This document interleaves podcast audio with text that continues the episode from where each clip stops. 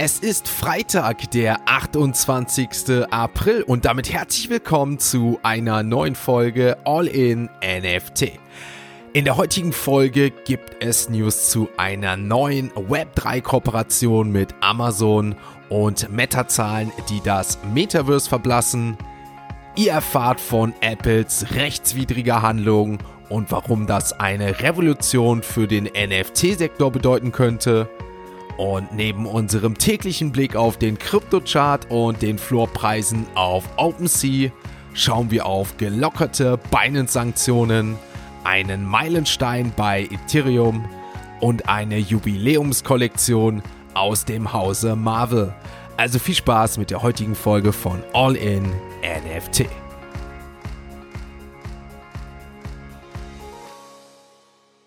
Werbung Die heutige Podcast-Folge wird unterstützt mit Patreon. Mit Patreon habt ihr einmal die Möglichkeit, den Podcaster und Content Creator eures Vertrauens zu unterstützen. Möchtet ihr eure tägliche Routine weiter aufrechterhalten und den digitalen Kaffee in Form dieses Podcasts weiter erleben, dann checkt doch gern einmal die Show Notes. Dort findet ihr einen Link zum Patreon-Account für den Podcaster eures Vertrauens. Das Ganze ist natürlich freiwillig und würde das Ganze hier unterstützen. Ich bedanke mich jetzt schon mal im Voraus und wünsche euch jetzt viel Spaß mit der heutigen Folge. Starten wir in den Freitag mit Binance. Denn auch wenn man die News kaum glauben mag, aber laut mehreren Berichten in den Lokalmedien hat Binance die Einschränkungen für Bürger und Einwohner aus Russland aufgehoben. Wie es heißt, sollen Kunden die Kryptobörse wieder ohne das Einzahlungslimit von 10.000 Euro seit Anfang April nutzen können. Binance hat zu dieser Änderung bisher keine offizielle Erklärung veröffentlicht, aber das Support-Team soll die Aufhebung der Sanktionen bereits bestätigt haben. Die bekannten Sanktionen wurden ja im Zusammenhang mit dem Krieg in der Ukraine verhängt, wobei die meisten russischen Banken dabei vom internationalen Zahlungsnetzwerk SWIFT abgeschnitten wurden und im vergangenen Frühjahr hat die EU zu dem Kryptounternehmen den Dienst in Russland untersagt. Auf die Einschränkungen der zahlreichen Börsen und Broker reagierte Russland im November letzten Jahres mit Plänen für eine nationale Kryptobörse und möglicherweise ist das ja einer der Gründe, warum Binance diese Sanktionen jetzt umgeht, da man sich vielleicht erhofft, mit Russland einen guten Infrastrukturpartner an Land ziehen zu können. Denn wie wir wissen, steht auch CZ, also Champagne Shao, in den USA gerade massiv unter Druck könnte leider aus vielen Winkeln eine Win-Win-Situation für beide Parteien sein. Die Frage, mit der wir uns eher beschäftigen sollten, äh, tut der Weltwirtschaft das gut, wenn diese beiden Mächte sich zusammentun?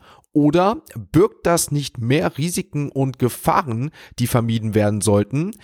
Was meint ihr? Schreibt es einmal gerne in die Kommentare, was ihr dazu denkt und wie euer Take dazu ist. Kommen wir zu Amazon bzw. Amazon Web Service, dem Cloud-Unternehmen des Großkonzerns, das diese Woche eine Kooperation mit Kronos Labs ankündigte, um Web3-Startups bei der Skalierung und dem Wachstum zu unterstützen. Kronos, die native Kryptowährung der Crow Blockchain beziehungsweise der Kronos Blockchain, die wir hier auch des Öfteren mal und jetzt kommen wir dazu als den Crow Token bezeichnen, wurde ja bekannterweise von der Kryptobörse Crypto.com entwickelt und wie soll es auch anders sein? Der Coin stieg natürlich nach der Ankündigung um bis zu 15 Prozent an, wie es gleich um den Crow Token steht beziehungsweise gestern stand, stauben wir gleich. Amazon gab zu der Veröffentlichung noch an, dass Amazon Web Service, also AWS, auch plane, durch die Implementierung von Avalanche mehr Sicherheit für Validatoren zu bieten, wobei das eigentliche Ziel sei, die Entwicklung von DeFi, GameFi und SocialFi Anwendungen zu fördern. Wie ich finde, eine sehr spannende News, denn die neue Partnerschaft zwischen AWS und Kronos könnte natürlich ein weiterer Schritt sein, um die Integration von Web3-Technologien in den Mainstream voranzutreiben. Bevor wir uns ein letztes Mal für diese Woche dem aktuellen Kryptochart widmen, kommen wir noch zu einer ersten aussagekräftigen Statistik, die sich auf das Ethereum Staking nach dem Chapella Upgrade bezieht. Eine Analyse des Kryptounternehmens Nansen zeigt, dass Kraken und Coinbase zusammen mit ca. 870.000 ETH derzeit für 78% aller Hauptabhebungen aus E-Staking verantwortlich sei. Doch trotz einiger Prophezeiungen ein riesiger großer ETH-Abverkauf ist Stand jetzt ausgeblieben.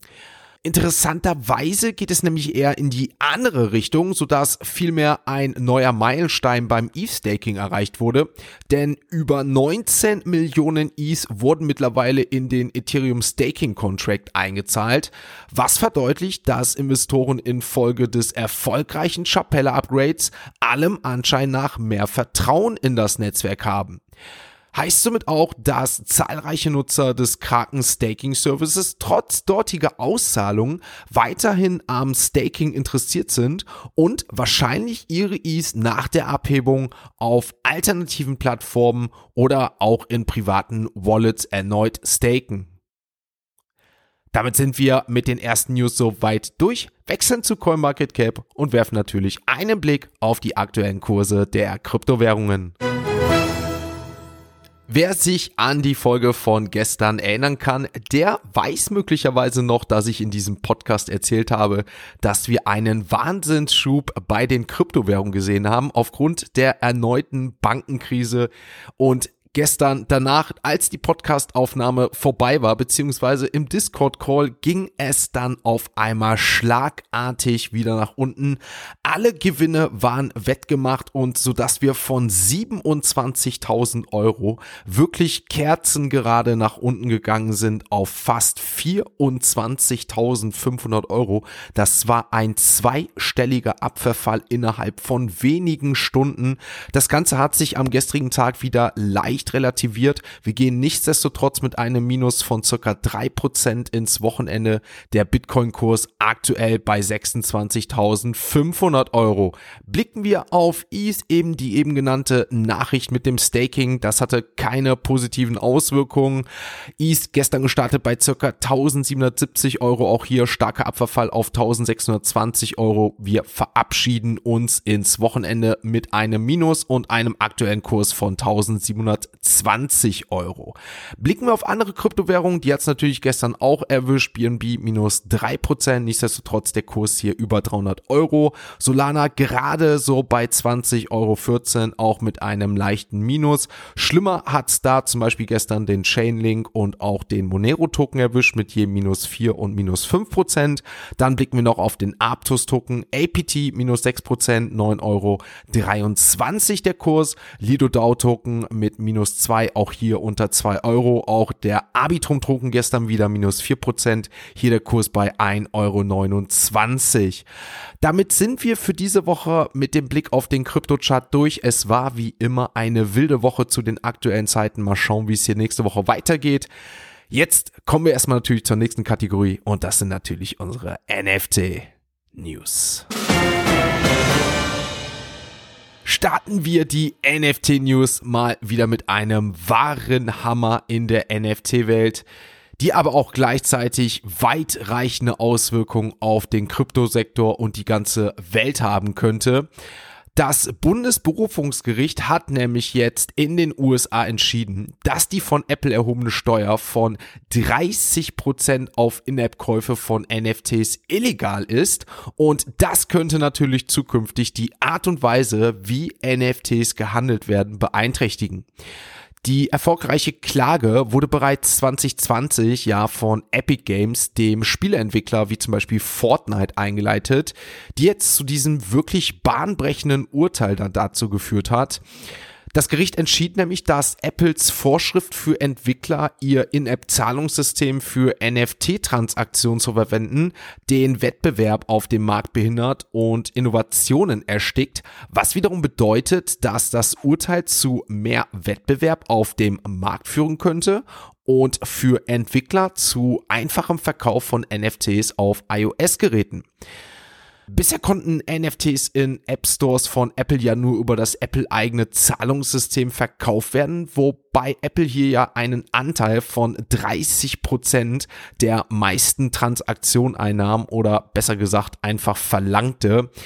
Die Entwickler waren aufgrund dieser Richtlinien natürlich nicht allzu oft in der Lage, NFTs dort zu verkaufen die zur Freischaltung natürlich auch zusätzlicher Inhalte oder Funktionen in einer App verwendet wurden und zusätzliche Einschränkungen wie Token Gating, Merchandising und auch andere Vergünstigungen waren natürlich durch so einen nicht vorhandenen Erkauf verschwert und dadurch gab es eigentlich keine NFT betriebenen Apps im App Store.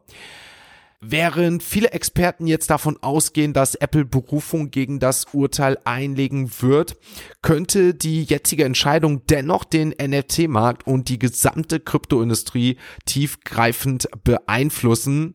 Das Gerichtsurteil könnte nämlich sogar dazu führen, dass Apple seine gesamte App Store Politik überdenkt, um den Bedürfnissen von Entwicklern und Verbrauchern gerecht zu werden. Und das hätte natürlich weltweite Auswirkungen und natürlich umso mehr, wenn dieses Gerichtsurteil nachher dabei bleibt und auch hier jegliche Berufung nicht zum Erfolg von Apple führt. Das könnte einiges verändern, liebe Community. Kommen wir noch zu einem Unternehmen, einer Marke, die denke ich viele von euch kennen oder auch kennen sollten, und zwar Marvel. Der bekannteste Kopf der Marvel Studios, David Maisel, hat nämlich eine neue NFT-Kollektion präsentiert, die unter dem Namen Echoes Genesis läuft. Die Kollektion enthält Originalzeichnungen von dem verstorbenen Comiczeichner Michael Turner und seinem gefeierten Mitarbeiter Peter Steigerwald, diese wohl für Marvel als auch für DC Comics gearbeitet haben. Die Echos Genesis Art Collection zeigt hier zum Beispiel Originalzeichnungen von Michael Turner, von denen einige sogar jetzt zum ersten Mal in Farbe veröffentlicht werden sollen, sowie neue One-of-One-Werke, die von alten Marvel Comics und Filmen inspiriert seien. David Meise betonte, dass die Erstellung dieser Kollektionen ohne Web3 nicht möglich gewesen wäre und eine dazugehörige Auktion pünktlich zum 15. Jahrestag der Veröffentlichung von Iron Man startet. Die Kollektion könnt ihr euch auch jetzt ab sofort auf der Echos Webseite ansehen und am Dienstag, den 2. Mai, sollen dann in einer sogenannten Dodge Auction 995 NFTs versteigert werden.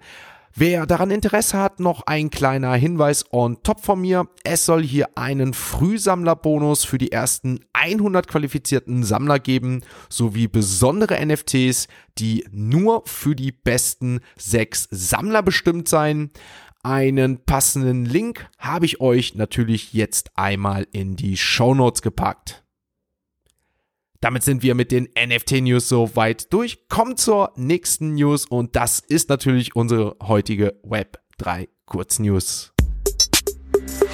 Unsere heutige Web3 Kurznews beschäftigt sich mit Meta, ehemals bekannt als Facebook, das Unternehmen natürlich von Mark Zuckerberg, das am 26. April, also diese Woche, seinen Gewinnbericht für das erste Quartal diesen Jahres präsentierte. Blicken wir ganz kurz auf einzelne Zahlen, zum Beispiel der Metaverse-Abteilung Reality Labs. So betrug der Verlust beeindruckende 3,9 Milliarden US-Dollar.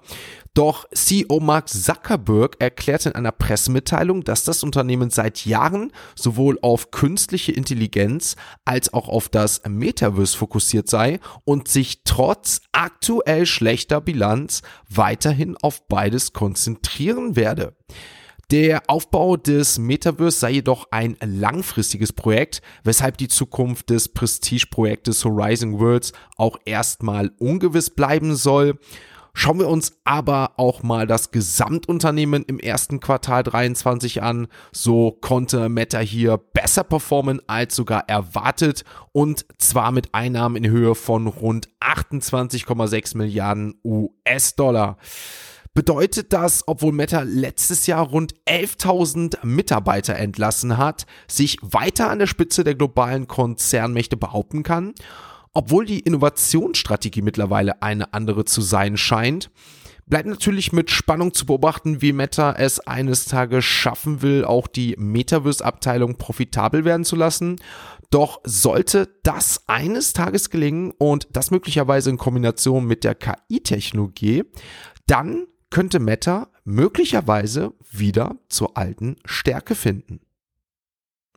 Damit sind wir auch mit der letzten News für diese Woche durch. Wechseln nochmal zu OpenSea und einem abschließenden Blick werfen wir dort auf die aktuellen NFT-Floorpreise.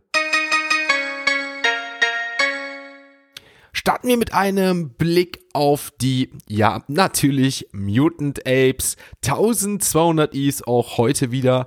Aber wir sehen wirklich niedriges Handelsvolumen. Der Floorpreis auf 11 Is, also leicht gestiegen, die Board Apes dahinter. 900 Is Handelsvolumen. Dann der Floor hier bei 50, also gerade so zum Wochenende verabschiedet mit einem Floor mit der 5 vorne und nicht mit der 4. Azuki hat's aber geschafft, die 15 geknackt. Die God 8,10 Is, die Beans Official von Azuki 1, 2,4, die Mill Lady Maker 2,77, auch die Captains 7,75. Also hier keine großen Veränderungen zu gestern. Clone X bei 2,9. Weiterhin die Moonbirds bei 2,72 Is. Dahinter die Killer Beers mit 2,71 Is. Die Nakamigos. Hier scheint wirklich der erste Hype vorbei zu sein. 0,26 Is. Die Potatoes weiterhin über 3, 3,09. Und damit würde ich sagen, blicken wir abschließend auf Platz 99 100. Dort haben wir heute Nitro Collection bei Puma mit einem Floor von 0,12 Is und auf Platz 100 Fluff World, auch hier schon massiv verloren vom Floorpreis, aktuell der Floor bei 1,28 Is. Damit sind wir mit dieser Woche durch. Der digitale Kaffee ist fast vorbei für diese Woche, fast aufgebraucht, würde ich sagen. Aber Jetzt kommt natürlich wie immer Freitagsausblick fürs Wochenende. Heute Abend circa 21.30 Uhr unser Funny Friday live auf Twitch mit Reaction-Videos, die wir uns anschauen und verfassen und ein, zwei neuen Sachen, die wir im Bereich Web3 und NFT ausprobieren und natürlich abschließend ein kleines Community-Game, was wir am Ende veranstalten. Morgen geht's weiter mit der nächsten Podcast-Sonderfolge und dem ersten Gast, der bereits in unserer Historie jetzt ein zweites Mal hier bei All in NFT zu hören ist. Und zwar unser lieber Dennis Schmelz, der viele neue Projekte am Laufen hat und natürlich auch für die Zukunft viel plant. Morgen mehr dazu. Weiter geht's natürlich Sonntag mit der All in NFT Talkshow live auf Twitch. Unter anderem Rainer Rother von H-Drop und Martin Kickmeier, ein selbsternannter Experte im Bereich Web3 und Metaverse. Und natürlich weiteren Gästen, wie zum Beispiel auch unseren Dauergast Jan Reda, Mitgründer von All in NFT. Gerne einschalten, doch nicht vergessen, das Wochenende natürlich auch genießen und daran denken, Montag heißt es nicht digitaler Kaffee mit All in NFT, denn es ist der 1. Mai und somit Feiertag. Heißt, der Podcast wird euch an diesem Tag nicht mit der täglichen Routine oder morgendlichen Kaffee begleiten, sondern erst wieder am Dienstag. Aber keine Sorge, Dienstag bis Freitag gibt es wieder die volle Ladung digitaler Podcast-Kaffee mit All in NFT. In diesem Sinne, schönes Wochenende, meine lieben Zuhörer. Schönes Wochenende, genießt es. Bis Dienstag, wenn es wieder heißt All in NFT. Ein abschließender Hinweis, die im Podcast besprochenen Themen stellen keine spezifischen Kauf- oder Anlageempfehlungen dar. Der Moderator haftet nicht für etwaige Verluste, die aufgrund der Umsetzung der Gedanken oder Ideen entstehen.